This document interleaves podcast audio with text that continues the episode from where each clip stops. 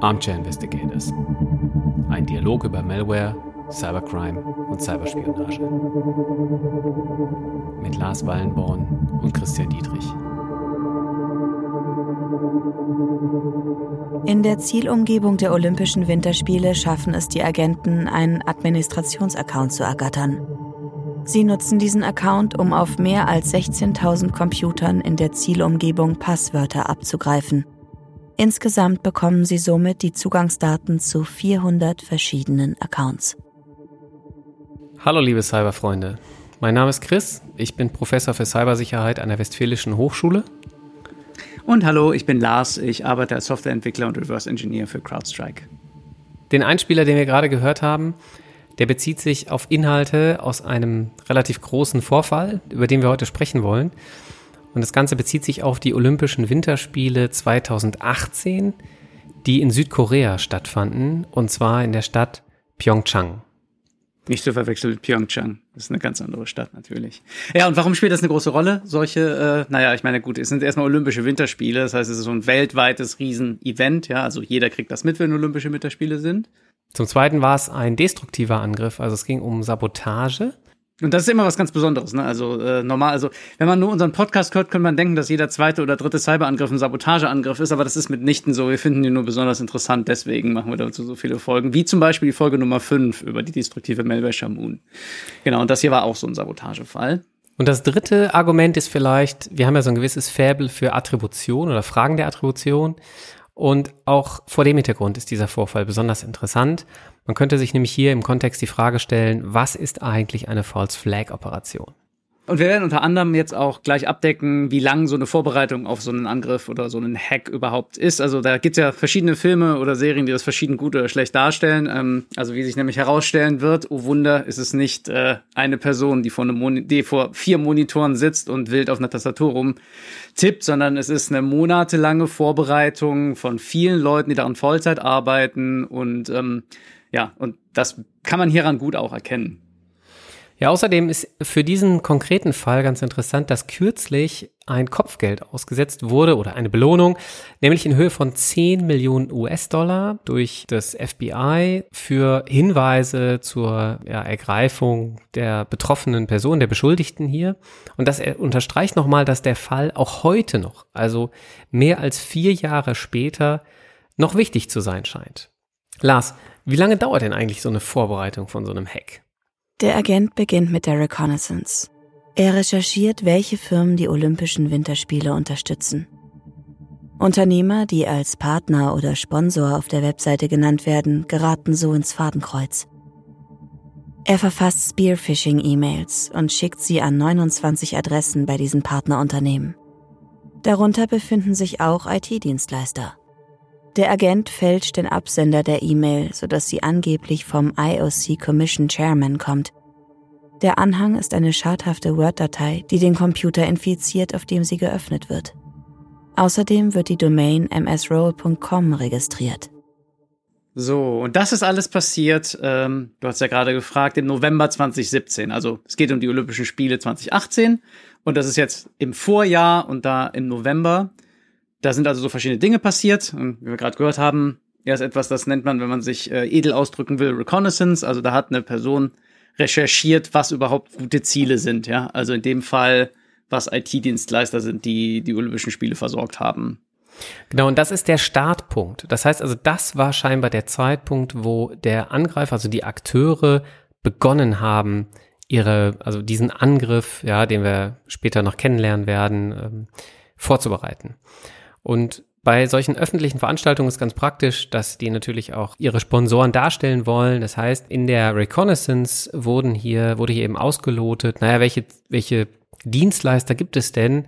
Man muss sich das im Prinzip so vorstellen, dass es natürlich Partnerunternehmen gibt, die dann bestimmte Dienstleistungen erbringen. Das ist also nicht die Kernorganisation für Olympische äh, Spiele, die jetzt da zum Beispiel die IT-Infrastruktur macht, sondern das sind natürlich Zulieferer, also große IT-Unternehmen beispielsweise, vielleicht auch kleine, die da bestimmte Aufgaben eben übernehmen. Und dabei geht es halt darum, dass man so als Angreifer, ich sage immer gerne, den langsamsten Büffel identifiziert. Also man will halt nicht das sicherste von den sichersten IT-Dienstleistern kompromittieren und man will halt unter allen, denen es gibt, quasi den Schwächsten finden und den dann kompromittieren. Einfach aus, aus Effizienzgründen. Genau, was wurde von den Akteuren hier maßgeblich gemacht? Es wurden jede Menge Spare-Phishing-E-Mails verfasst und mit einem schadhaften Word-Dokument im Anhang verschickt. Ja. Und das ist so ein Word-Dokument, und das ist so ein Word-Dokument, wie man das sich vorstellt, ja. Also es ist so, ein, so eine Datei, die macht man auf, dann fragt die einen, ob man Makros aktivieren möchte und dann klickt man auf Ja, also wenn man im Sinne des Angreifers handelt und dann macht diese Word-Datei ihre bösen Dinge auf dem Computer, auf dem sie geöffnet ist. Wir haben uns mal eine E-Mail rausgesucht, die hier verschickt wurde, eine solche Sparefish-E-Mail. Und wenn euer Podcast-Player das unterstützt, dann zeigt er äh, diese, den Text oder den, den Screenshot einer solchen E-Mail, wie sie in einem E-Mail-Programm angezeigt werden würde, jetzt an. Ich lese das mal kurz vor. Also der Text ist relativ kurz in dieser Mail. Sie soll angeblich äh, kommen von einem Absender, der da IOC Info heißt. IOC steht eben für ähm, International Olympic Committee. Und der Text lautet, Dear partners, the preparations for the Olympic Winter Games have successfully ended. And in this connection, we would like to express our gratitude to you. We would be happy to foster our cooperation and present a list of our commercial offers. Looking forward to further cooperation und so weiter und so fort. Und da ist eine Signatur und auch so ein bisschen das Logo des IOC und so weiter drunter. Da fällt jetzt natürlich direkt auf, dass das nicht so perfekt Englisch ist. Ne? Man könnte jetzt sagen, ja, das erkennt man doch sofort, aber andererseits, selbst im richtigen Business-Kontext sprechen ja nicht alle immer perfekt Englisch. Also hier fällt einem vielleicht dieses in this connection we would like to express our gratitude. Also da wollte man was, hat man wahrscheinlich aus einer anderen Sprache sowas übersetzt wie in Bezug darauf möchten wir unsere Dankbarkeit aussprechen. Genau, man brauchte halt einfach nur irgendwie Text, ja, der den Empfänger dazu verleitet, diesen Anhang zu öffnen. Es geht eigentlich gar nicht so sehr um den Text, der da drin steht. Und man könnte eben auch provokant sagen, naja, also jemand, der bei so einem Text hier irgendwie schon stutzig wird und gar nicht erst den Anhang öffnet, der würde wahrscheinlich bei so einer internationalen Organisation wie dem IOC ähm, oder in diesem Kontext gar nicht klarkommen, weil da wahrscheinlich eine ganze Menge solcher E-Mails irgendwie verschickt werden. Das heißt, die Wahrscheinlichkeit, dass der Adressat hier diese Mail oder die Adressatin diese E-Mail hier entsprechend öffnen und den Anhang öffnen, ist vermutlich recht hoch. Ja, das würde ich eigentlich auch sagen. Genau, dann das, das letzte, was wir gerade noch gehört haben. Wie gesagt, wenn man sich wieder äh, vornehm ausdrücken äh, möchte, so wie man eben sagt, äh, jemand googelt, nennt man Reconnaissance. Äh, jetzt wurde hier eine Domain registriert, msroll.com. Das könnte man dann auch als Infrastruktur-Setup bezeichnen, ja. Also auch auf so einer Ebene, also man registriert eine Domain, die man vielleicht später verwenden will, damit Malware mit der Domain kommuniziert. Die bereitet man jetzt auch schon vor. Also man setzt die Infrastruktur auf, die dann für diesen Cyberangriff halt vielleicht nötig werden wird. Wenn wir uns ganz kurz nochmal den zeitlichen Verlauf vor Augen führen, im Februar fanden die Olympischen Winterspiele statt. Wir haben jetzt gehört, was im November passiert ist. Springen wir mal in den nächsten Monat, nämlich den Dezember. Für die folgenden drei Monate werden das Verfassen und Versenden von Spearphishing-E-Mails eine immer wiederkehrende Tätigkeit. Am 6. Dezember 2017 alleine wurden etwa 220 E-Mails auf diese Weise verschickt, zwei Tage später 98 weitere. Ein Agent beginnt mit der Vorbereitung für die Entwicklung einer Wiper-Schadsoftware. Andere Agenten führen einen Scan des Zielnetzwerkes durch, mit dem Ziel, Schwachstellen zu finden. So, äh, was ist jetzt passiert? Das war jetzt einen Monat später, also das deckt jetzt ein, äh, schon einen Teil des Dezembers ab 2017.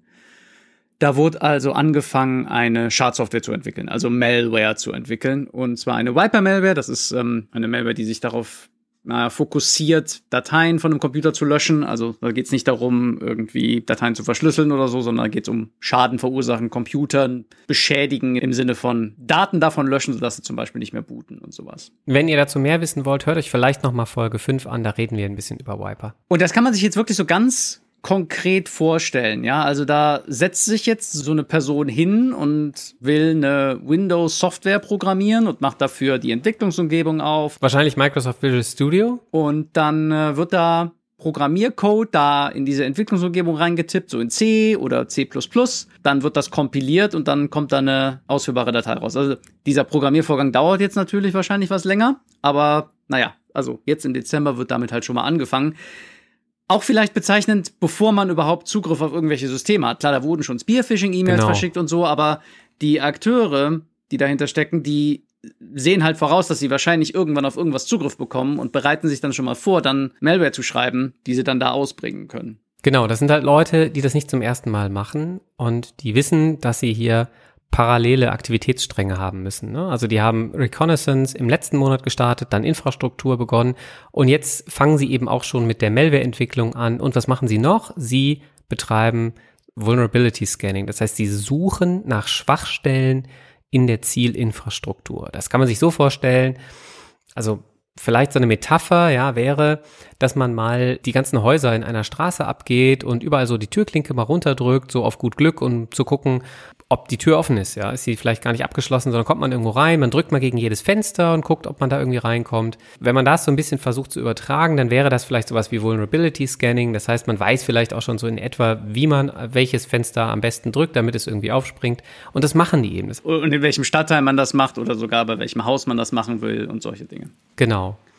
Vielleicht kann man an der Stelle sagen, also das wirkt alles jetzt nicht virtuos, aber wir können festhalten, diese Akteure beherrschen die Klaviatur der Offensivtechniken. Zwei schadhafte Smartphone-Apps mit dem Namen Soul Bus Tracker und Handmail werden entwickelt und jeweils ein paar Tage später veröffentlicht. Die entsprechenden App Stores verhindern aber eine Verbreitung. Der Agent scannt die Webseite des Komitees für Sport und Olympische Spiele Korea nach Schwachstellen. Das gleiche passiert auch bei einem koreanischen Energieunternehmen und einem koreanischen Flughafen. Am 19. Dezember erlangen die Agenten Zugriff auf das Netzwerk eines Partners der Olympischen Spiele. Drei Tage später auf das Netzwerk eines weiteren Partners. Sie erzeugen außerdem eine Kopie von Teilen der Webseite des koreanischen Landwirtschaftsministeriums.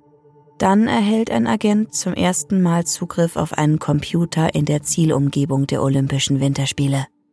So, das war also jetzt immer noch Dezember. Da wurden jetzt zwei Smartphone-Apps entwickelt. Das, das finde ich ganz kurios, äh, vor allem, weil das halt auch so erfolglos ist und vor allem, weil es auch zwei sind. Also man entwickelt irgendwie eine Smartphone-App und bringt die auf dem App Store raus, die wird sofort geblockt und dann entwickelt man noch eine Smartphone-App, bringt die wieder auf dem App Store raus und die wird wieder sofort geblockt. Also erstmal Kudos zu den entsprechenden Leuten, die dafür gesorgt haben, dass sie so schnell geblockt wurde.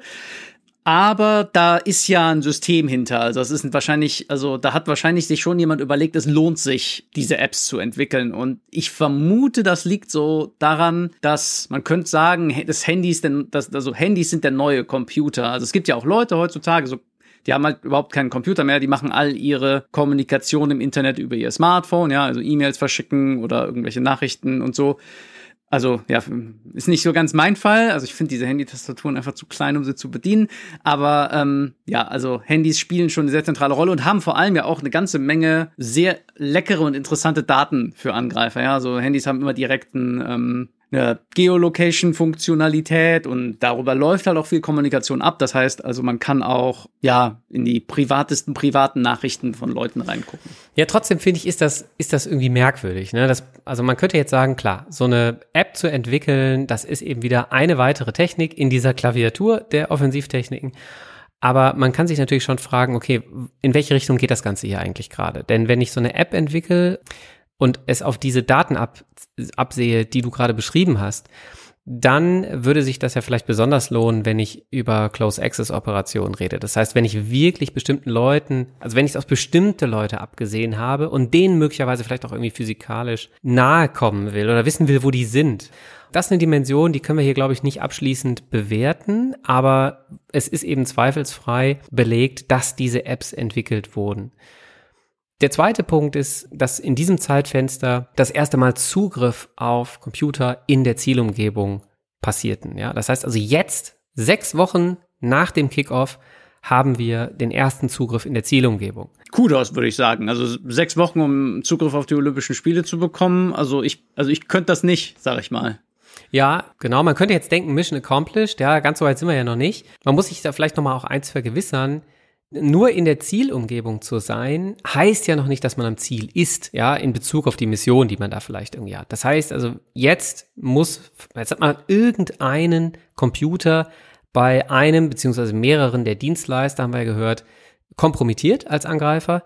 Naja, und jetzt muss man halt so ein bisschen gucken, okay, was, was gibt's da zu holen und wie durchwandere ich im Prinzip die Zielumgebung, bis ich an dem Ort bin, wo ich wirklich hin will. Genau, das Durchwandern ist halt auch super wichtig, weil wenn ich nur den Computer, den ich jetzt kompromittiert habe, zum Beispiel wipe, dann kriegt das vielleicht noch nicht mal jemand mit und wenn man so eine Wiping-Kampagne macht, dann zieht man immer auf einen großen Impact, dann zieht man immer auf einen Knall ab. Also das will, man will, dass das in die Medien kommt, man will, dass da Leute nicht mehr ihre Arbeit machen können und so weiter. Und wenn man einfach nur einen Computer also kaputt macht, das ist ganz normal. Manchmal gehen Computer auch kaputt, ohne dass es einen Malware-Angriff gibt. Und damit können Firmen ziemlich gut umgehen heutzutage. Okay, das heißt, der Akteur ist jetzt in der Zielumgebung auf mindestens einem Rechner wahrscheinlich mehrere kompromittiert, aber noch nicht so viele.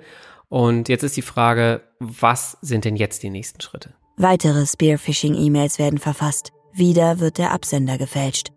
Dieses Mal sieht die E-Mail so aus, als ob sie von Koreas nationalem Antiterrorzentrum käme.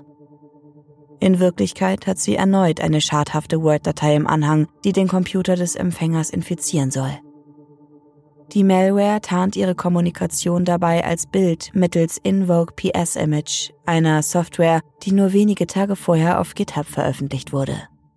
Auf jeden Fall Busy Bieber diese Angreifer. Also immer weiter Spearphishing-E-Mails schicken ist quasi so, ich sag mal, die, die langweiligste Art und Weise, wenn man mich fragt, wie man eine Organisation angreift. Also ganz viele Spearphishing-E-Mails schicken in der Hoffnung, dass irgendeine davon einfach mal angeklickt und ausgeführt wird. Genau, ich meine, das Interessante ist auch, die haben ja eigentlich schon Zugriff, aber die schicken trotzdem weiter Spearphishing-E-Mails. Also man versucht sich möglicherweise Fallback-Möglichkeiten zu schaffen. Genau, also man, man macht einfach immer weiter.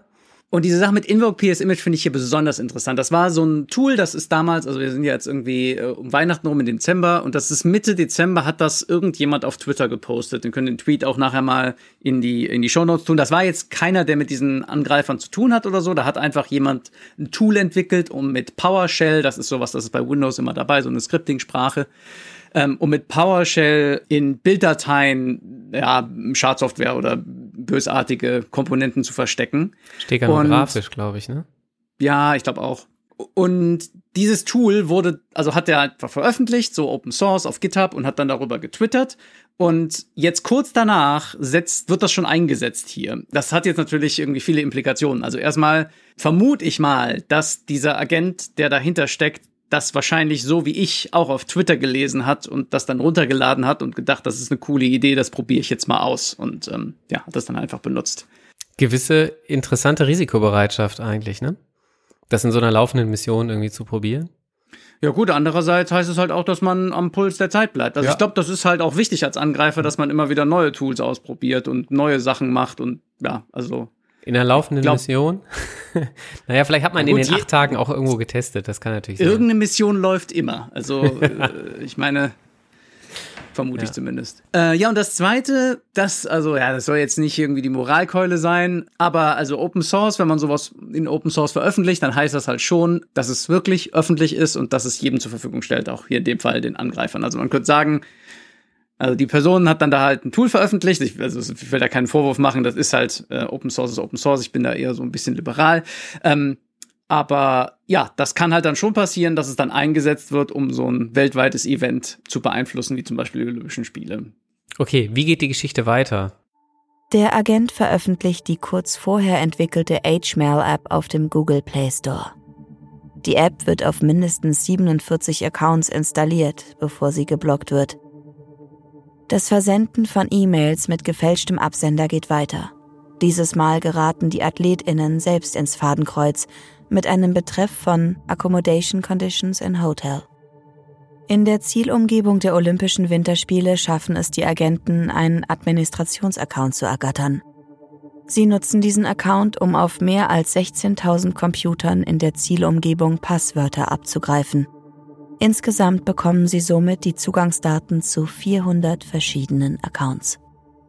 Der Agent exfiltriert wichtige Unterlagen zum Aufbau des Netzwerks, unter anderem Dateien mit dem Namen Pyeongchang 2018 Network Architecture Docs oder Pyeongchang LAN Network Diagram VSD. Der Agent verschickt drei weitere Spearphishing-E-Mails, die behaupten, eine Bewerbung auf eine Stelle als Zeitnehmer im Stadion zu enthalten. Tatsächlich enthalten sie aber bösartige Makros, die die im November registrierte Domain msroll.com verwenden. Auf diese Weise wird versucht, weitere Computer zu infizieren, diesmal in einem anderen Unternehmen, nämlich einem Zeitmessungsunternehmen. Okay, was haben wir hier gehört? Die machen mit dieser Smartphone-App-Entwicklung immer noch weiter. Und nachdem sie zweimal gescheitert sind, diese App in den entsprechenden Store zu bringen, dann in den Play Store zu bringen, und sie schaffen es, dass die App 47 mal runtergeladen wird, also wahrscheinlich eben auf 47 verschiedenen Geräten zum Einsatz kommt.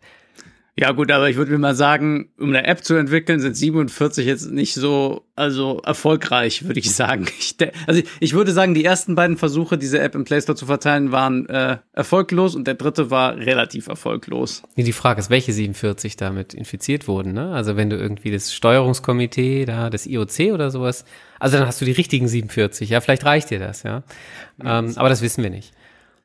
Darüber hinaus, also wir sehen, es geht immer noch weiter mit Spearphishing-E-Mails. Also auch jetzt, wo die Angreifer Domain-Controller Admin-Access haben. Das ist also die, die, höchste Stufe des Zugriffs, mehr oder weniger ja, auf so, auf, in so einer Windows-Umgebung.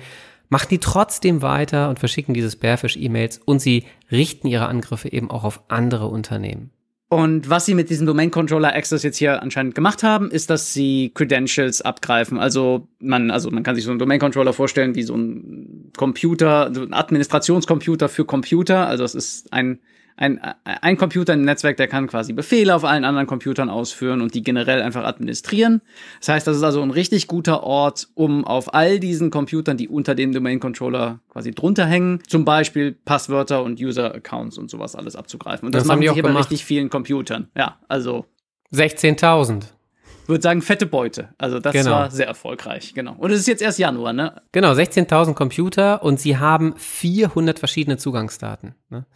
Das ist halt auch eine Nummer. Also es geht hier nicht um einen Account, den man mal irgendwie blocken müsste. Nee, du müsstest hier 400 Accounts blocken, wenn du die Angreifer da irgendwie hm, aussperren wolltest. Ja, und vor allem musst du auch erstmal merken, dass diese 400 Accounts geklaut wurden. Also das ist natürlich auch die Herausforderung. Und du müsstest eben auch den Domain-Controller-Zugang sperren. Was bedeutet, dass deine legitimen Administratoren wahrscheinlich gar nicht mehr so einfach eben Zugriff auf diese Struktur, Infrastruktur haben.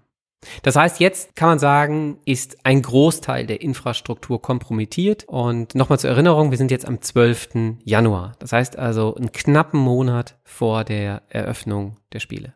Soweit könnte man sagen, läuft alles nach Plan. Die Agenten verschicken eine weitere Spearphishing-E-Mail an einen auf der Sponsorenseite aufgeführten Partner. Außerdem gehen weitere 20 E-Mails an das koreanische Antiterrorzentrum. Ein Agent registriert eine E-Mail-Adresse, die der Adresse des Chefs des eben erwähnten Zeitmessungsunternehmens nachempfunden ist und verwendet sie, um E-Mails an 13 Adressen eben dieses Zeitmessungsunternehmens zu verschicken. Sie alle enthalten einen Link auf eine mit Malware infizierter Datei mit Namen bonuses.xls. Am Tag der Eröffnungsfeier wird um 18.24 Uhr Ortszeit, etwa eineinhalb Stunden vor Beginn der Feierlichkeiten, die zerstörerische Schadsoftware in die Zielumgebung übertragen, aber noch nicht aktiviert.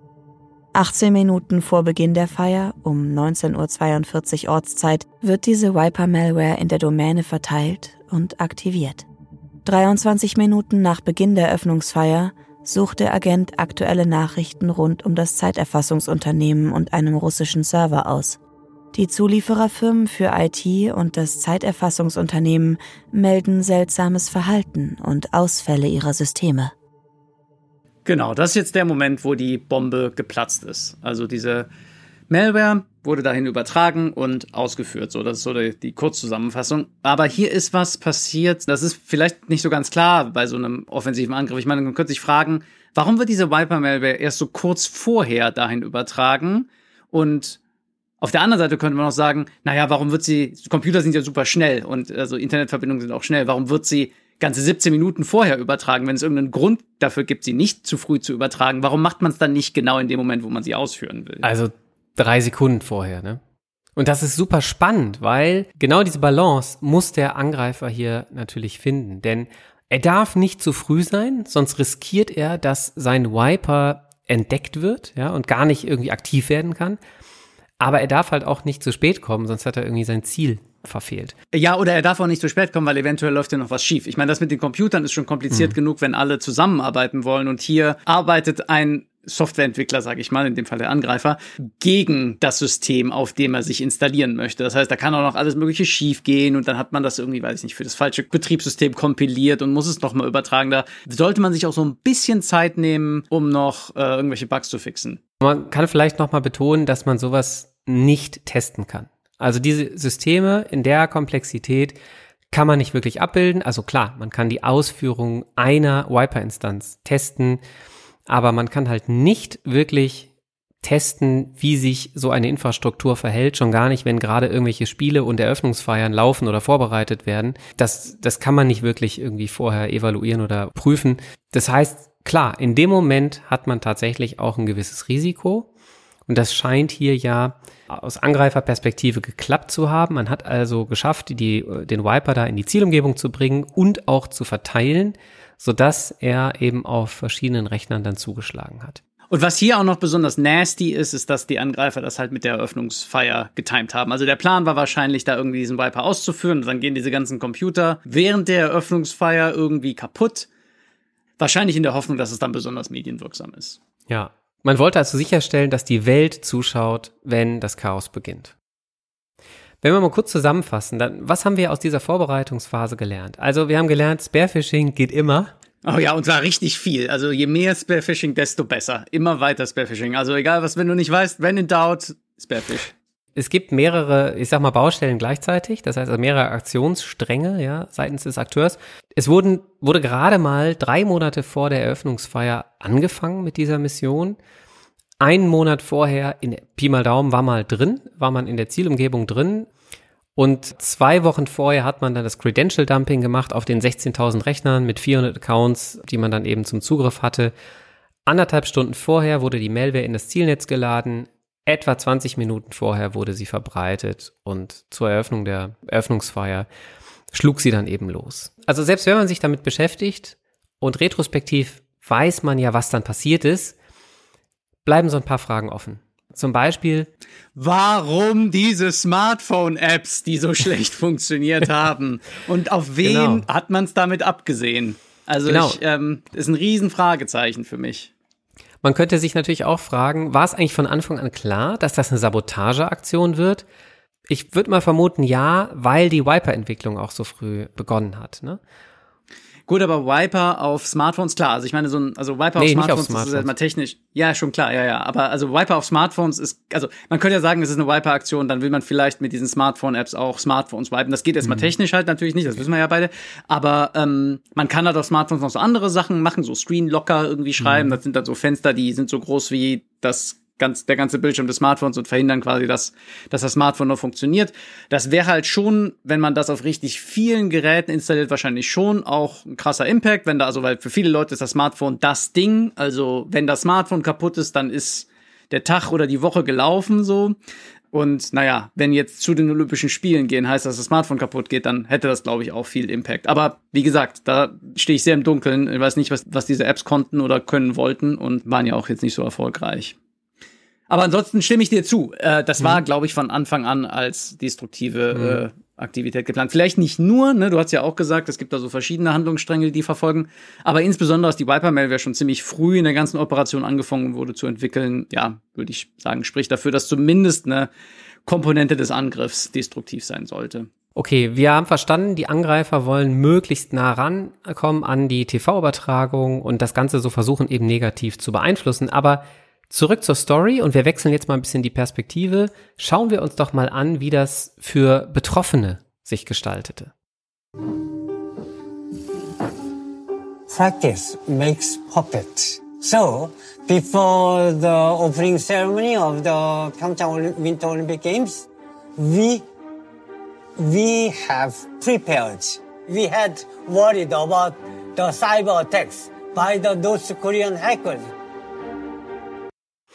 Wir haben hier Wanse Kim gehört, ein Südkoreaner, nämlich der Deputy Manager des International Broadcast Centers, der sozusagen verantwortlich oder mitverantwortlich war für die Medienübertragung. Und insbesondere hat er die Rolle, also hat er so eine verteidigende Rolle in dieser ganzen, in dieser ganzen Olympischen Spiele-Situation gespielt. Also Und er hat gerade in diesem, in diesem Ausschnitt, den wir eingespielt haben, ja auch gesagt, naja, Practice makes perfect, also Übung macht den Meister. Die haben sich also vorbereitet. Die haben sich halt vorbereitet auf einen Angriff von ähm, nordkoreanischen Hackern. Also diese beiden Länder sind ja historisch, äh, haben die ja eine etwas schwierige Beziehung.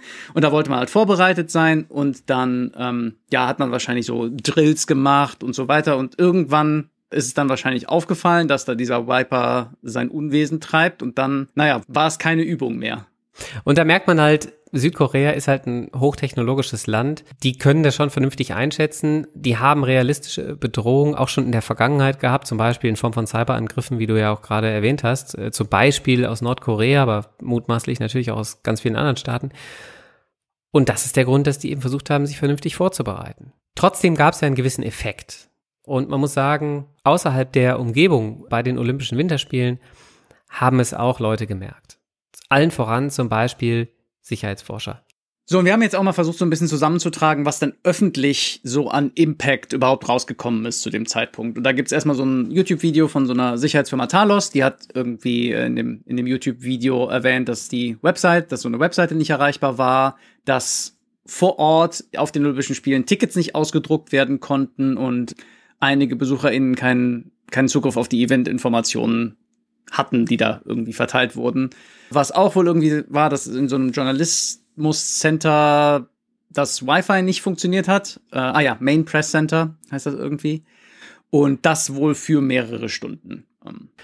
Okay, das ist aber alles irgendwie nicht wirklich dramatisch. Ne? Also wahrscheinlich hat die Übertragung an sich immer noch funktioniert. Das ist ja wahrscheinlich so mit das Wichtigste. Also die Millionen, die da vor dem Bildschirm sitzen äh, zu Hause, die sehen also irgendwie noch was. Das Pyeongchang Organizing Committee hat dann später auch verlautbart, dass 50 Server impacted wurden, also betroffen waren durch dieses Wiping. Da waren allerdings äh, Active Directory und Datenbankserver dabei. Also man kann sagen, das, das waren schon durchaus auch zentrale Server, die da betroffen waren. Insgesamt gab es wohl etwa 300 Server. Genau, lass uns vielleicht mal noch weiter reinzoomen, nämlich in die erste Nacht. Ja, also um 20 Uhr Ortszeit beginnt die Eröffnungsfeier. Um 19.42 Uhr, also etwa knapp 20 Minuten vorher, wurde der Wiper aktiv. Was ist dann eigentlich passiert? Ja, und dann waren wohl direkt am Anfang neun Domain-Controller betroffen. Also die wurden wahrscheinlich dann irgendwie gewiped. Und was man dann halt machen kann, so als Verteidiger, ist die neu aufzusetzen. Erstmal ist ja vielleicht völlig unklar, warum so Domain-Controller auf einmal ausfallen, oder? Ist das sofort klar, dass das irgendwie eine Malware ist? Wahrscheinlich nicht unbedingt, ne? Nee, aber Domain-Controller fallen, glaube ich, nicht so oft. Also anders, wenn, wenn dir der Domain-Controller häufiger mal so ausfällt, dann bist du, glaube ich, eh an einem sehr schlechten Ort. Und ich glaube, die waren an einem guten Ort. Also die haben sich, glaube ich, auch viel vorbereitet. Okay, aber du könntest vielleicht denken, die sind überlastet oder keine Ahnung. Also es ist, glaube ich, schon wichtig. Du weißt, glaube ich, in dem Moment noch nicht, dass du hier einen Wiper-Angriff gerade eigentlich hast, sondern was machst du? Du setzt Ersatz-Domain-Controller auf und versuchst das Problem vielleicht dadurch in den Griff zu bekommen. Aber was wohl da passiert ist, ist, dass sie das Problem gar nicht in den Griff bekommen haben. Also haben irgendwie Domain-Controller ausgetauscht und durch neue ersetzt, neu installiert und irgendwie sind dann andere wieder runter, äh, wieder kaputt gegangen und so weiter. Und dann hat man halt äh, kurz vor Mitternacht eine relativ drastische Entscheidung getroffen, nämlich dieses ganze Netz vom Internet zu trennen. Und das ist relativ drastisch, weil das halt viele, viele Implikationen hat. Das heißt, dass man das Netzwerk nur noch von innen administrieren kann, zum Beispiel. Die ganzen Journalisten können nicht mehr nach Hause mailen oder telefonieren.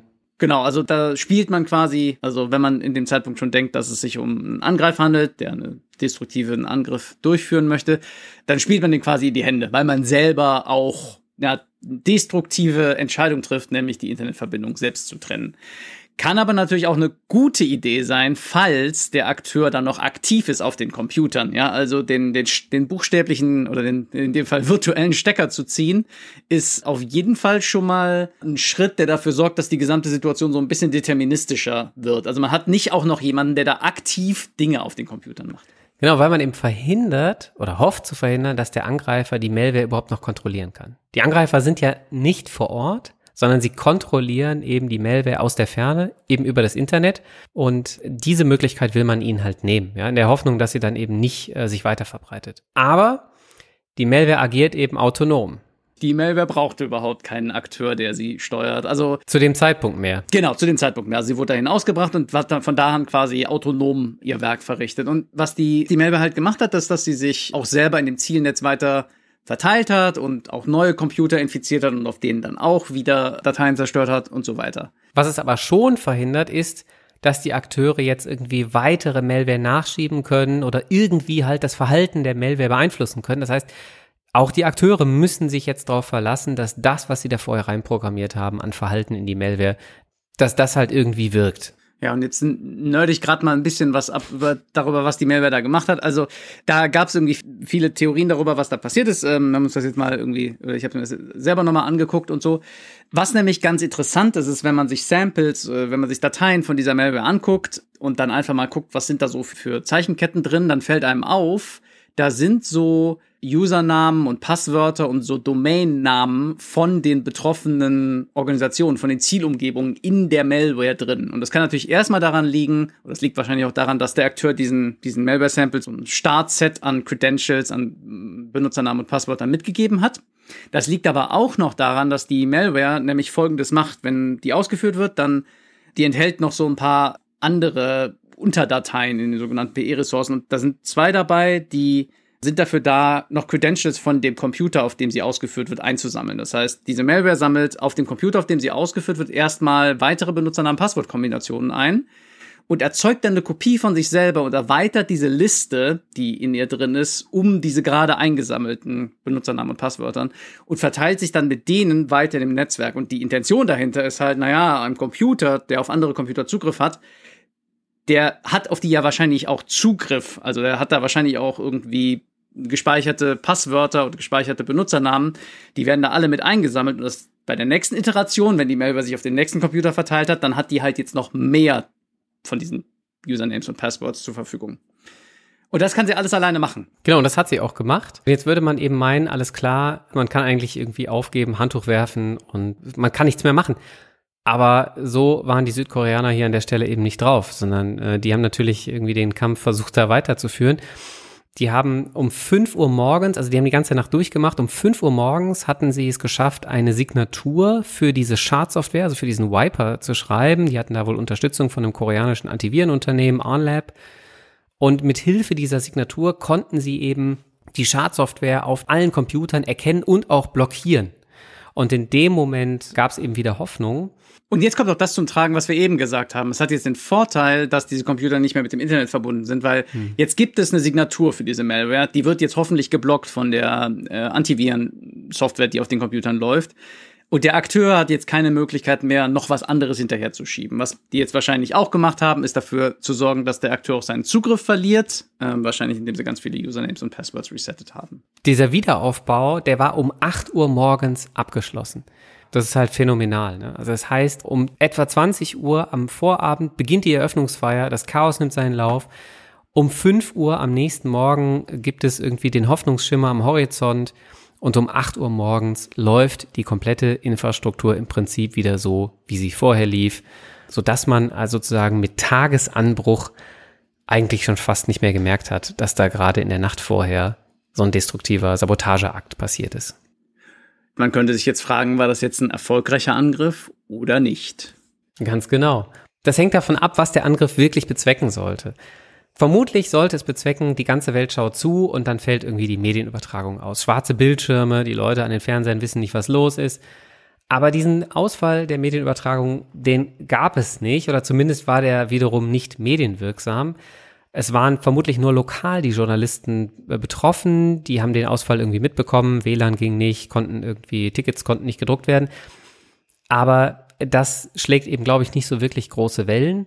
Und insbesondere die Tatsache, dass es eben am nächsten Morgen schon wieder alles funktioniert hat und die Spiele selbst, ja, also die sportlichen Wettkämpfe scheinbar eben ohne jede Beeinträchtigung starten konnten, ja, lässt mich so ein bisschen eigentlich eher schließen, dass die Operation eigentlich fehlgeschlagen ist.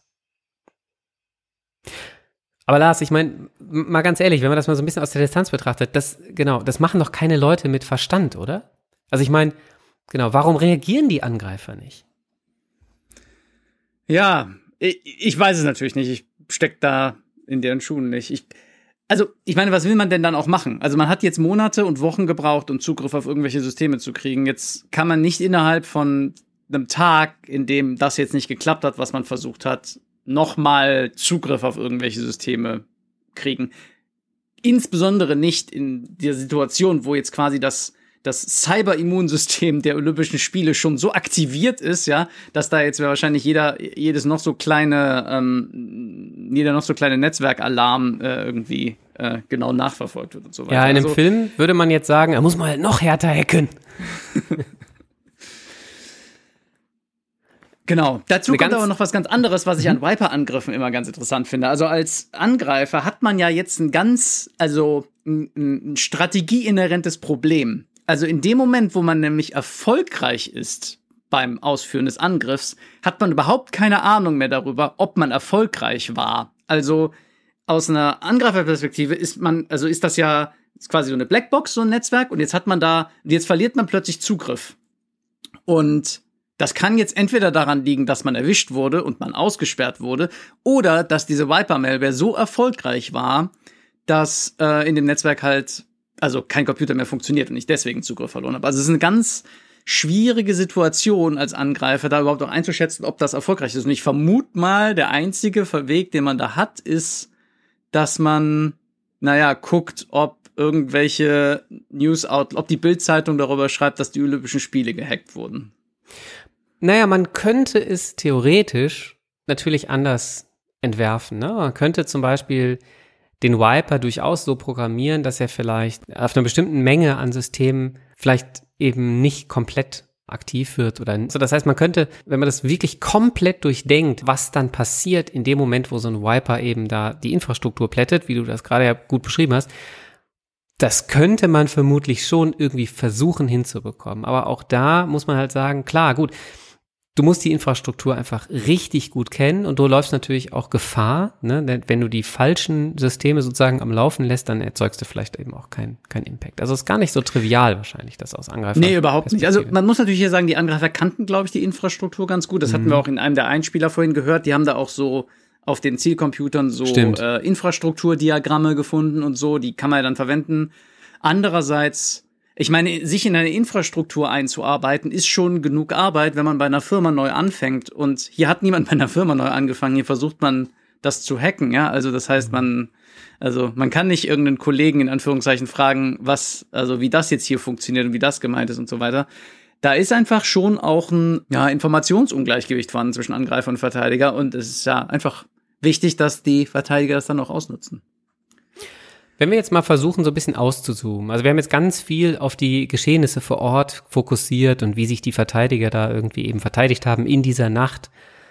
Dann muss man eben sagen, auch außerhalb äh, Pyeongchangs wurde das wahrgenommen. Und zwar schon am Samstag, also ein Tag nach der Eröffnungsfeier, ist diese Schadsoftware Security Researchern aufgefallen, die gar keinen direkten Bezug zu den, zur Organisation der Olympischen Winterspiele hatten.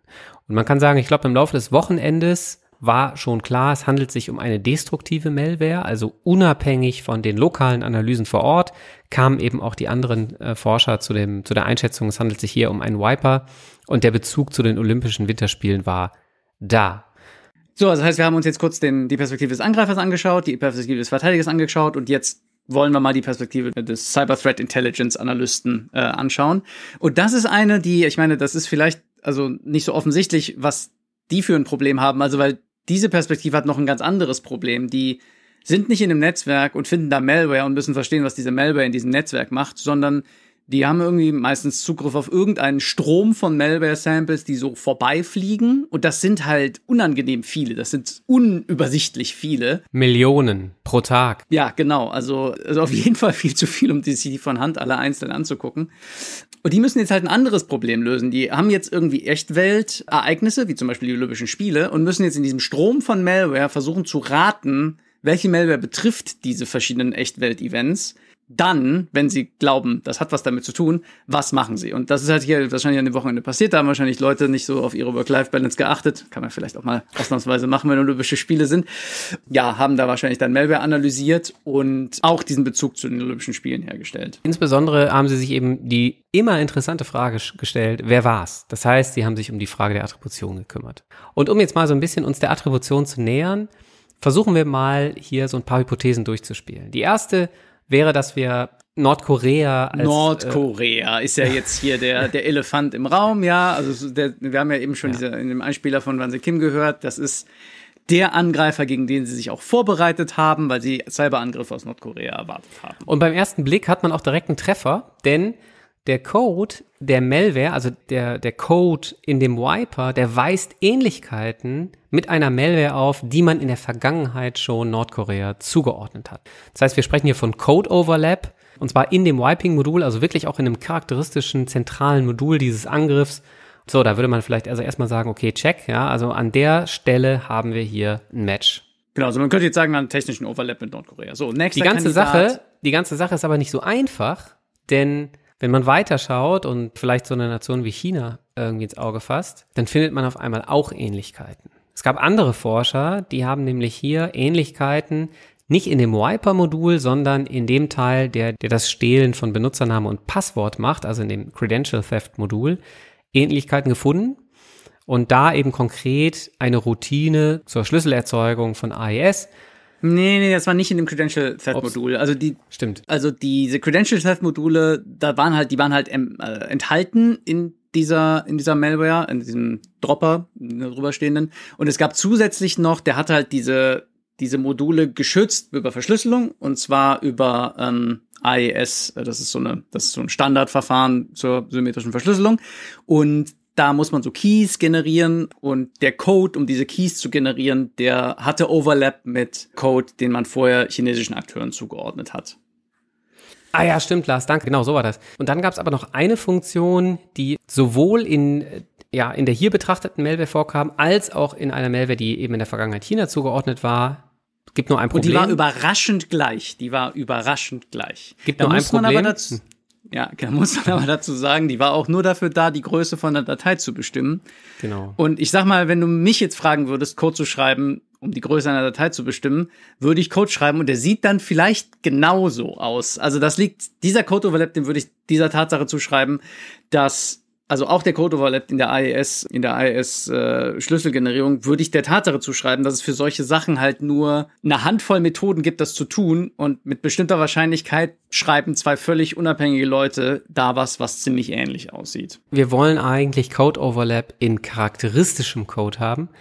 Das, was wir jetzt hier aber im Fall des Bezugs zu China bisher nur gesehen haben, ist eigentlich relativ generischer Code, in dem wir diesen Code Overlap haben. Und ich meine, es war auch so, genau dieses Credential Theft Modul basierte ja, glaube ich, auch auf Methoden aus, aus Mimikatz, also einem Tool, Mimikatz, was wiederum äh, öffentlich verfügbar ist, so dass man hier eigentlich ja eben von sehr generischem Code quasi sprechen kann. Also dieser Code Overlap wiegt vermutlich nicht so wirklich schwer. Schauen wir uns einen weiteren Kandidaten an, der vielleicht hier so ein bisschen ins Fratenskreuz äh, käme. Russland. Da haben wir auf jeden Fall ein, äh, Overlap in, also in technischem Verhalten, sage ich mal. Also dieses Credential Theft machen und Dumping und dann das in die Binary schreiben, das, was ich vorhin so ein bisschen ähm, erklärt habe. Das, hat, das hatten wir vorher schon mal gesehen in der NotPetya Malware, die wird Russland auch mit hoher Wahrscheinlichkeit zugeschrieben. Und es gab auch noch eine Domain, die da in diesem Kontext, ich glaube, von den Word-Dateien verwendet wurde, äh, account loginsurf.com. Und die hat man auch wohl vorher Russland, das konnte Russland zugeordnet. Das konnten wir jetzt aber nicht unabhängig bestätigen. Also ich sag mal, das hat jemand im Internet gesagt. Jetzt sehen wir hier halt einen ganz interessanten Fall. Also wir haben bisher eben maßgeblich Code Overlap gesehen, aber hier im Fall von Russland haben wir also TTP Overlap, das heißt also Ähnlichkeiten in der Vorgehensweise, aber keine detaillierte Gleichheit sozusagen im Code. Und wir haben aber auch eine, in einer anderen Dimension eine Ähnlichkeit oder ein, ein Overlap, nämlich in der Infrastruktur. Das haben wir eben bei den anderen beiden bisher auch noch nicht gesehen. Und das ist ein ganz wichtiger Punkt, nämlich Bisher haben im Prinzip viele eigentlich nur auf Code Overlap geachtet. Das heißt, sie wollten Ähnlichkeiten, sehr detaillierte Ähnlichkeiten in der Malware finden und haben eben maßgeblich Malware-Analyse gemacht. Und das ist aus, aus Techie natürlich auch eine naheliegende Sache, die man macht. Ja, also man, ja. man kennt sich mit Malware aus, man kennt sich mit Reverse Engineering aus, dann ist es auch komfortabel und innerhalb meiner Komfortzone, wenn ich mich darauf konzentriere und dann da ganz fast wissenschaftlich fundierte Aussagen machen kann. Oder was heißt fast? Also, dass ich da quasi so ganz harte Zahlen habe, mit denen ich meine Aussagen untermauern kann und so. Was aber die Attribution insgesamt ja ein bisschen verlässlicher machen kann, ist eben so eine strukturierte Vorgehensweise, in der man mehrere Dimensionen betrachtet als ja, nur die ist hier ja auch dringend notwendig, weil wir haben bisher drei Akteure gehabt und bei allen drei haben wir oder drei Länder gehabt mit jeweils Akteuren da drin. Und bei allen dreien haben wir gesagt, ja, die könnten es eigentlich sein. Gibt technische Indikatoren, dass die es waren. Also das äh, reicht anscheinend hier nicht. Genau. Und das können wir jetzt nochmal machen. Also wir fangen nochmal vorne an und fragen uns, was denn in den anderen Dimensionen, man könnte hier zum Beispiel das MICTIC-Framework von Timo Steffens heranziehen, ja, was wir denn da so an Merkmalen haben. Also Nordkorea, ja, warum ist Nordkorea hier an dieser Stelle für diesen Angriff eigentlich unerwartet? Und da gibt's aus politikwissenschaftlicher Sicht eine ganz interessante Beobachtung, denn Politikwissenschaftler haben gesagt, die beiden Staaten, Nord- und Südkorea, die sind sich so nah wie seit langem nicht. Ja, also es gibt, also die, die befinden sich in einer Phase der Annäherung. Die sind sogar gemeinsam ins Stadion eingelaufen bei der Eröffnung der Olympischen Winterspiele. Genau, also an der Stelle wäre es halt unerwartet, wenn jetzt diese Annäherung von einem eben in der Form sabotiert wird, wie wir es hier gesehen haben oder versucht wird zu sabotieren. Genau, also es ist schon, also ich sag mal, anscheinend ist es okay, zwischen Staaten, die befreundet sind, so ein bisschen Spionage zu machen. Das ist anscheinend so ein Agreement, äh, auf das sich alle geeinigt haben. Ähm, und das wird nee. wahrscheinlich auch keinem vorgeworfen werden. Ich glaube nee. nicht, dass sie sich geeinigt haben, die machen einfach.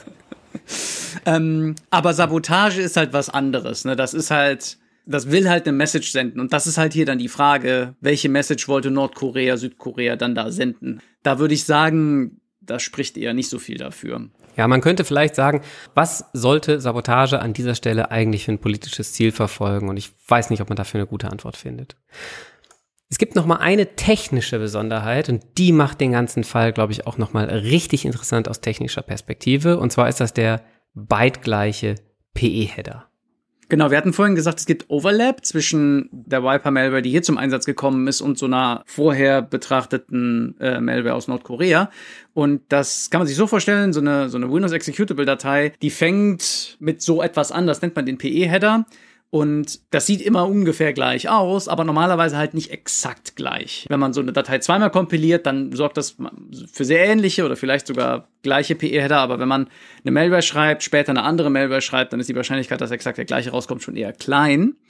Aber was in diesem PE-Header auch drin ist, sind sogenannte Rich-Header, zumindest wenn man die Microsoft Toolchain verwendet. Und diese Rich-Header, die enthalten eine Beschreibung der Entwicklungsumgebung, die da verwendet wurde. Und in dem Spezialfall hier war es eben so, dass der Compiler, den man aus diesem Rich Header rekonstruieren konnte, überhaupt nicht zu dem generierten Code gepasst hat. Das heißt, das ist ein Artefakt und das ist auffällig. Konkret ist es nämlich so, dass man im Kontext von Nordkorea maßgeblich ältere Compiler-Versionen beobachtet hat. Aber hier in diesem Sample, das bei den Olympischen Winterspielen eingesetzt wurde, waren es eben neuere Compiler und passte eben insbesondere nicht zu den Angaben im Rich Header. Genau, also der, also der Code, der dabei rauskommt, dafür braucht man relativ viel Erfahrung, um das zu erkennen und so. Der Code, der dabei rauskommt, der wurde wahrscheinlich mit einem neuen Compiler generiert, aber der Rich Header, der da drin stand, hat darauf hingewiesen, dass es eigentlich eine alte Compiler-Toolchain ist, die da zum Einsatz gekommen ist. Das hat also nicht zusammengepasst. Okay, können wir denn jetzt diese anderen beiden Hypothesen, also China und Russland, was können wir denn damit machen? Schauen wir uns nochmal vielleicht den Bezug zu China an. Also ja, wir haben irgendwie gesehen, es gibt hier Codeähnlichkeit, sogar in drei Fällen. Problematisch in der ganzen Geschichte war nur, das war mit drei verschiedenen Akteuren, nämlich APT3, APT10 und APT12. Also drei verschiedene Akteure, die zwar alle China zugeordnet werden, aber eigentlich muss man sich fragen, Moment, ja, wer war es denn jetzt? Also eine gemeinsame Aktion von diesen dreien im Spezifischen ist eigentlich eher unplausibel. Die Granularität Land hinsichtlich der Attribution, die ist ja jetzt nicht irgendwie naturgegeben. Also man fängt vielleicht erstmal an, in Ländern zu denken, ja.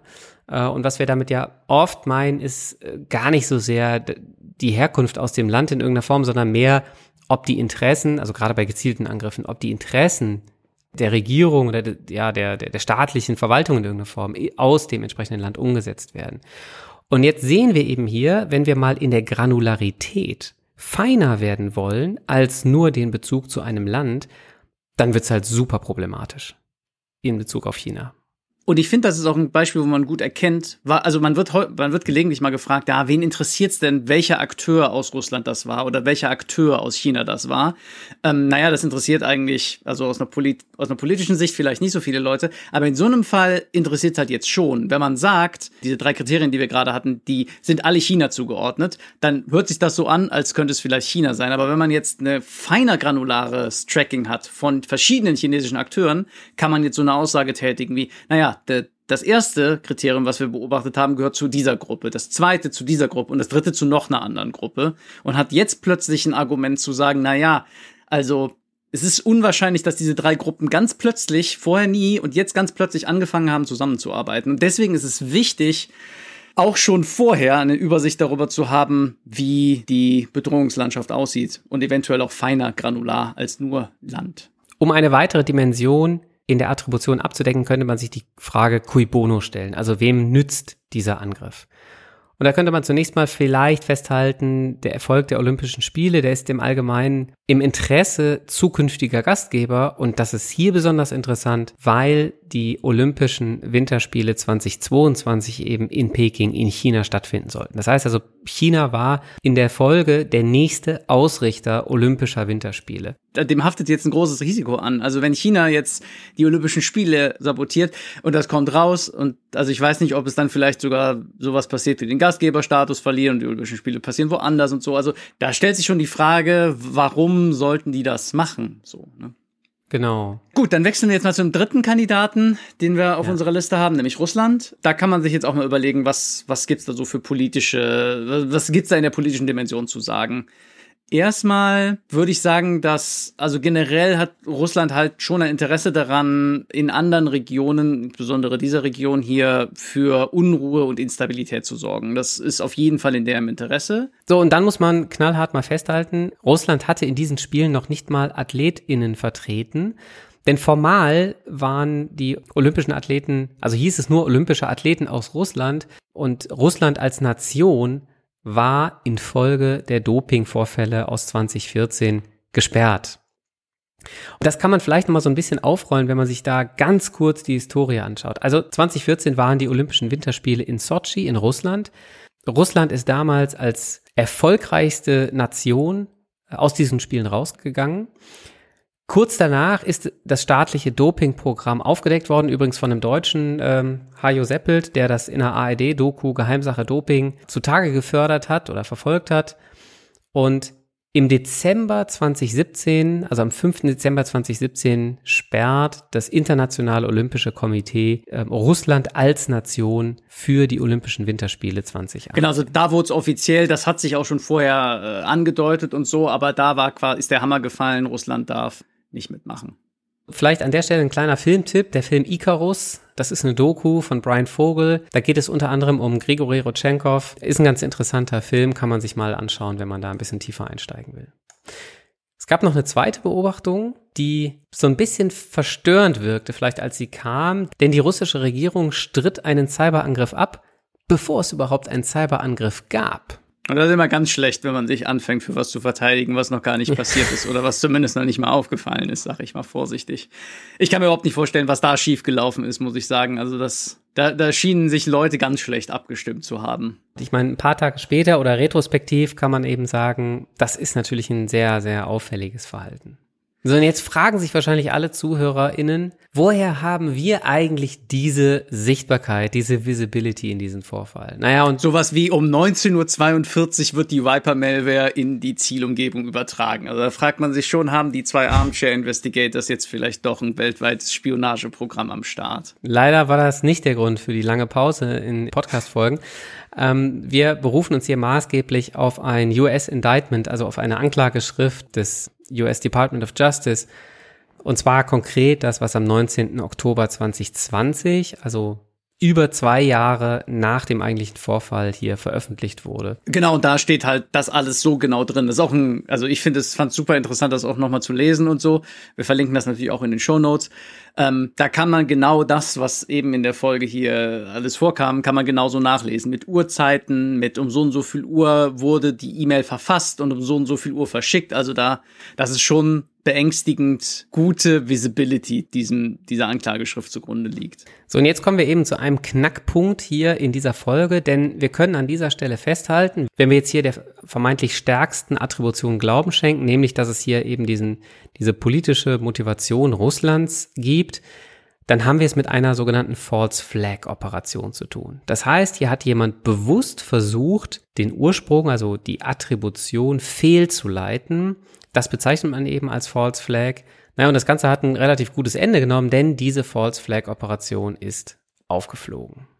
Ja, ich fand das auch sehr, ich sag mal, erhebend, das Gefühl, ja. Also man, das ist ja immer das große Looming Evil on the Horizon, dass es da Akteure gibt, die nur so tun, als wären sie ein anderer Akteur und das auch so geschickt machen, dass man das überhaupt nicht auseinanderhalten kann. Und das ist hier vielleicht nicht so geschickt gemacht worden, wie man es hätte machen können, ja, aber es ist auf jeden Fall hier passiert. Und es ist vor allem aufgefallen nach vernünftiger Analyse, nach etwas Zeit, die da ins Land gegangen ist und so, dass diese, ja, ja, diese False Flag Operation, die ausgeführt wurde, nicht erfolgreich war. Und welche False Flag war das überhaupt? Also, ich halte für am wahrscheinlichsten, dass das äh, also russische Malware war, die da halt geschrieben wurde. Und dann hat man sich äh, alte nordkoreanische Malware genommen und da einfach so den PE-Header von der koreanischen Malware in die, in diese russische Malware rüberkopiert, so Byte für Byte, in der Hoffnung, dass sich das jemand anguckt und sagt, ha, das ist die gleiche ist der gleiche PR, der gleiche Entwicklungsumgebung, wie wir auch schon in der Malware gesehen haben. Also es muss Nordkorea sein. Das zum ja. einen und zum anderen haben wir ja auch wirklich die Algorithmik ähnlich implementiert, dass man da so in Blöcken ah, Hex 1000 Bytes, also 4096 Bytes irgendwie liest und, und dann wieder beziehungsweise schreibt. Das gab's ja auch, ne? Aber ähm, du hast schon völlig recht. Also wahrscheinlich sind die diese Metadatengleichheit, die ist wahrscheinlich das beste Zeugnis davon, dass jemand also da wirklich den PE-Header rüber kopiert hat, eins zu eins übernommen hat. Gut, dann wollen wir doch jetzt mal zum Fazit übergeben. Also, der gesamte Fall ist aus unserer Perspektive halt jetzt eine relativ safe Situation, ja. Also, wir haben Industriereporting und öffentliche Blogposts und so weiter, die deuten alle auf Russland hin. Es gibt eine Anklageschrift aus den USA, die auch sagt, es war Russland. Das ist also quasi aus einer Analystenperspektive so gut ermittelt, wie es nur sein kann. Alle sind sich einig. Es gibt NSA-Level Visibility in, äh, in den Fall. Es gibt Industriereporting, das das unterstützt und so weiter. Also das heißt, wir können jetzt einfach mal annehmen, es war Russland und jetzt könnten wir uns ja mal fragen, warum machen die es überhaupt? Also Chris, warum machen die es überhaupt? Ja, Ziel könnte hier schon sein, dass ähm, man Vertrauen erodieren möchte, und zwar Vertrauen in das System Olympische Spiele. Insbesondere vielleicht eben hinsichtlich Fairness und Doping beziehungsweise Anti-Doping, weil genau das eigentlich in dem Zeitraum zwischen 2014 und 2018 eine sehr große Rolle gespielt hat. Ne? Also dieses staatlich organisierte Doping-System wurde ermittelt, dokumentiert und veröffentlicht.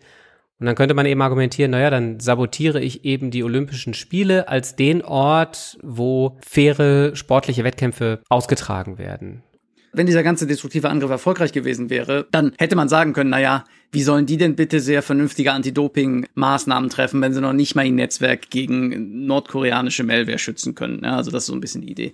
Und auch sehr viel primitivere äh, Motive könnten dahinter stecken. Also ich meine, die Russen durften nicht mitspielen, dann machen sie die Spiele halt für alle anderen auch kaputt. Hat aber nicht geklappt. Wir haben eben gesehen, dass es sich hier um eine False Flag Operation handelt, die als solche erkannt wurde und ich finde, da kann man manchmal ganz gut einen Vergleich ziehen, nämlich welche neuen Techniken sich mit der Zeit entwickeln und was die in der Analyse für Unterschiede zur Folge haben. Und ich vergleiche das mal ganz gerne so mit der DNA-Analyse bei klassischen Verbrechen, also quasi in der, in der klassischen äh, Forensik wurden halt irgendwann DNA-Analysen entwickelt und man hatte auf einmal Möglichkeiten, Fälle aufzudecken, die man vielleicht bis dahin eben mit den zur Verfügung stehenden Mitteln einfach nicht aufdecken konnte.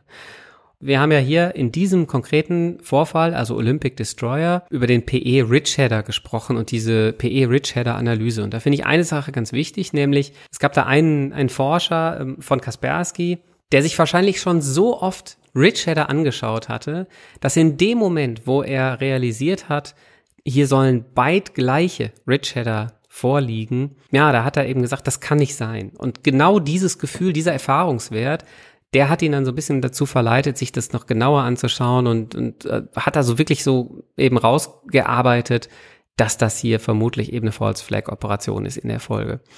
Jetzt könnte man sagen, also diese Rich-Header-Analyse, die, ja, die haben vereinzelt sicherlich Leute bis dahin überhaupt schon gemacht. Aber das war zu dem Zeitpunkt kein Analysemittel, was in der Community ständig diskutiert wurde.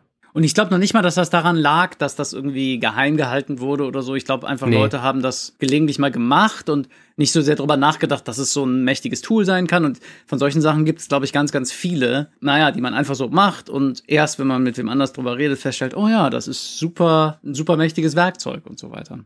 In der Folge muss man, glaube ich, aus heutiger Perspektive sagen, diese Rich Shader Analyse, die wird halt einfach immer gemacht. Also die, die lässt man nicht mehr außen vor. Und wiederum in der Folge heißt das natürlich, dass wahrscheinlich Akteure, die heute eine False Flag Operation planen, sich dessen natürlich wohl bewusst sind und dass man vielleicht diese Methode so in der Form nicht notwendigerweise nochmal verwenden kann. Aber darum soll es hier so gar nicht, gar nicht en Detail gehen. Also es geht eher darum, wie interessant das eben ist, wenn man, wenn man solche neuen Techniken mal so wirklich äh, zum Einsatz bringt. Und natürlich kann man diese Techniken auch retrospektiv auf eine ganze Reihe anderer Fälle äh, anwenden und das wurde eben auch vielfach gemacht um sozusagen retrospektiv sich anzuschauen, beispielsweise, wie sich Malware zusammensetzt und ob es da Konsistenzen oder Inkonsistenzen gibt.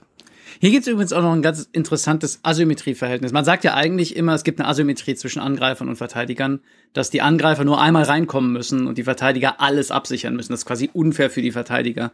Aber es gibt jetzt hier auch noch ein anderes Asymmetrieverhältnis zwischen Angreifern, die False Flag Operationen durchführen und Verteidigeranalysten, die diese Operation analysieren weil hier müssen die Angreifer jetzt gegen jede dieser Analysetechniken alles richtig machen und die False Flag Operation richtig durchführen. Die müssen jetzt die Rich Header richtig machen, die müssen, weiß ich nicht, alles andere, was da sonst noch so rumfleucht an Techniken, korrekt handeln und korrekt false flagifizieren. Ähm, weil wenn sie auch nur an einer dieser Stellen was falsch machen, dann fällt das auf und dann kann man sagen, na, hier, das spricht alles dafür, aber das könnte auch alles gefälscht sein. Hier an dieser Stelle, das spricht dagegen und so weiter. Also das ist eine ganz hoffnungsschaffende Asymmetrie. Nicht ganz so düster wie die andere mit den Verteidigern und Angreifern. Solche False Flag Operationen sind ja insgesamt super interessant. Und ich habe mich da mal gefragt, ob man so eine Attributionsfallunterscheidung machen kann. Also was ich meine ist, in dem Moment, wo du als Analyst, als Intelligence Analyst da anfängst, irgendwie so einen Fall aufzuarbeiten, ja, da machst du Clustering, also du versuchst die ganzen Artefakte und Observables, die du hast, zu sortieren, ja, und für dich irgendwie zu gliedern, zu strukturieren. Aber natürlich gibt's Fälle, da hast du einfach zu wenig, um in die ja sogenannte Charging-Phase der Attribution einzusteigen. Das heißt, du hast im Prinzip einfach nichts, um zu attributieren. Du kannst super kategorisieren, du kannst super sortieren, aber du hast nichts, um zu attributieren. Und wahrscheinlich denken viele, das ist der häufigste Fall. Ich weiß gar nicht, ob man das quantifizieren kann. Das passiert bestimmt ziemlich häufig. Es gibt da ja auch unterschiedliche Nomenklaturen. Also ähm, es gibt ja zum Beispiel diese äh, Unnamed Cluster, die äh, ich glaube maßgeblich Mandiant da benutzt. Also UNC ist da so dieser Präfix. Also das ist quasi der Fall eins. Ja, der nächste Fall ist, die Attribution klappt nicht, weil es eben nur vereinzelte, sehr wenige Indikatoren gibt. Ja, ich sag mal so plakativ könnte man sagen, ja, da ist diese eine IP, ja, die ist irgendwie aus Südkorea. Also gibt's da irgendwie einen Südkorea-Bezug, aber wir wissen eigentlich, das ist irgendwie nicht stichhaltig. Ne? Das ist aber das Einzige, was wir haben. Da denken wahrscheinlich auch viele, dass das ganz häufig der Fall ist und das ist wahrscheinlich auch so. Und man könnte vielleicht sagen, wenn man an so einen Akteur wie Fancy Bear denkt, dann war das vielleicht so 2009, 2010 rum, ja, war das vielleicht irgendwie so, zumindest so im Industry Reporting vielleicht so der Fall. Man hat da so eine Idee, aber das ist nicht so mit den Maßstäben, mit denen man vielleicht vernünftig äh, Attribution betreibt, ist das irgendwie einfach nicht verlässlich. Und der dritte Fall ist, man hat genug und es ist schlüssig. Wenn man bei Fancy Bear vielleicht mal bleibt, dann kann man sagen, also ich würde sagen, spätestens 2018 war weitestgehend in der Industry, ähm, also sowohl in, in der Industry als auch ähm, eben in den staatlichen Organen, glaube ich, die Sichtweise relativ klar. Man konnte diese Operation attributieren. Man hat also mehrere Indikatoren, die Attribution erlauben, in vielen Dimensionen dieser Attributionsmodelle, die es da gibt. Und die geben vor allem auch ein einheitliches, schlüssiges Bild. So. Und dann gibt's aber den letzten Fall, also den, den vierten Fall. Und der ist eben interessant und der geht in diese Richtung False Flag Operation. Und der ist vielleicht, wenn man den ein bisschen allgemeiner fasst, der ich unterbreche dich jetzt einfach mal. Ich würde nämlich eigentlich sagen, diese ersten drei Fälle, die sind eigentlich alle der gleiche Fall. Weil ich meine, so läuft das doch immer. Also du wachst nicht plötzlich auf hast überhaupt kein Verständnis vom Cyber Threat Landscape und hast dann plötzlich viel genug und schlüssige Attributionsinformationen. Das ist ja immer ein Prozess. Du fängst immer an und hast keinen Anpack und sammel, also nicht in jedem Fall, aber wenn du einfach sonst keinen Kontext hast, hast du halt erstmal gar keinen Anpack. Und je mehr du eine Übersicht über, den, über die Gesamtlandschaft bekommst, desto mehr Anpack kannst du auch überhaupt haben, desto mehr Rezeptoren hast du an allen Ecken und Enden, desto mehr, ja, wie dieses, dieses äh, Murderboard, desto mehr Pins hast du da drin, zu denen du Fäden ziehen kannst, die du vorher halt nicht ziehen kannst.